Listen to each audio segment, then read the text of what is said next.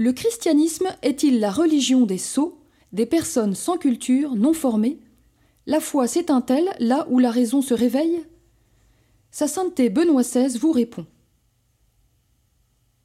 Ce que Jésus a dit en Saint Luc, ce que l'on peut observer au cours de tous les siècles reste vrai. Mais il y a toutefois une espèce de petits qui sont également savants. Sous la croix se trouve la Vierge, l'humble servante de Dieu, et la grande femme illuminée par Dieu.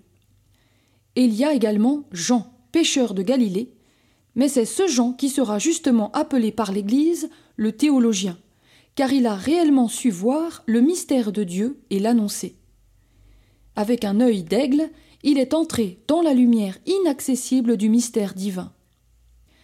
Ainsi, après sa résurrection également, le Seigneur, sur le chemin de Damas, touche le cœur de Saul qui est l'un des savants qui ne voit pas. Lui-même, dans la première lettre à Timothée, se définit ignorant à cette époque, malgré sa science. Mais le ressuscité le touche, il devient aveugle, et dans le même temps, il devient réellement voyant, il commence à voir.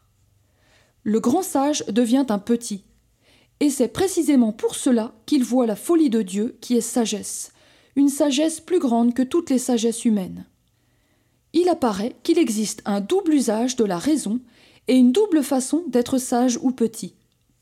Il y a une manière d'utiliser la raison qui est autonome, qui se place au-dessus de Dieu dans tout l'éventail des sciences, en commençant par les sciences naturelles, où une méthode adaptée pour la recherche de la matière est universalisée.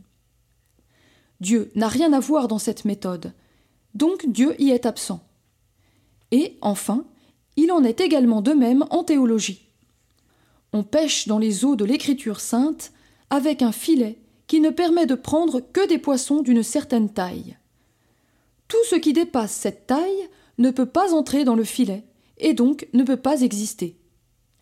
Ainsi, le grand mystère de Jésus, du Fils qui s'est fait homme, se réduit à un Jésus historique, une figure tragique, un fantôme sans chair ni os, un homme qui est resté dans le sépulcre, qui s'est corrompu et qui est réellement mort.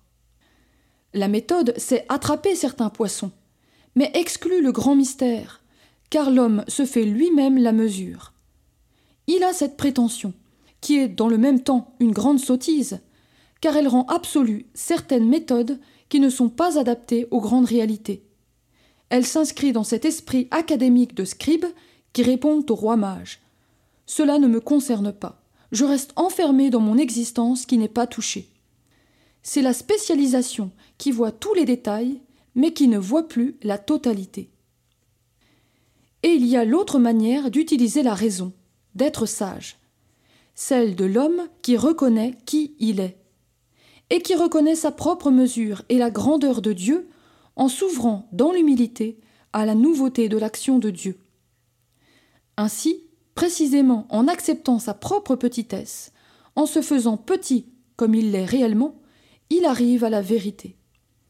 De cette manière, la raison aussi peut exprimer toutes ses possibilités. Elle n'est pas éteinte, mais elle s'élargit, elle devient plus grande.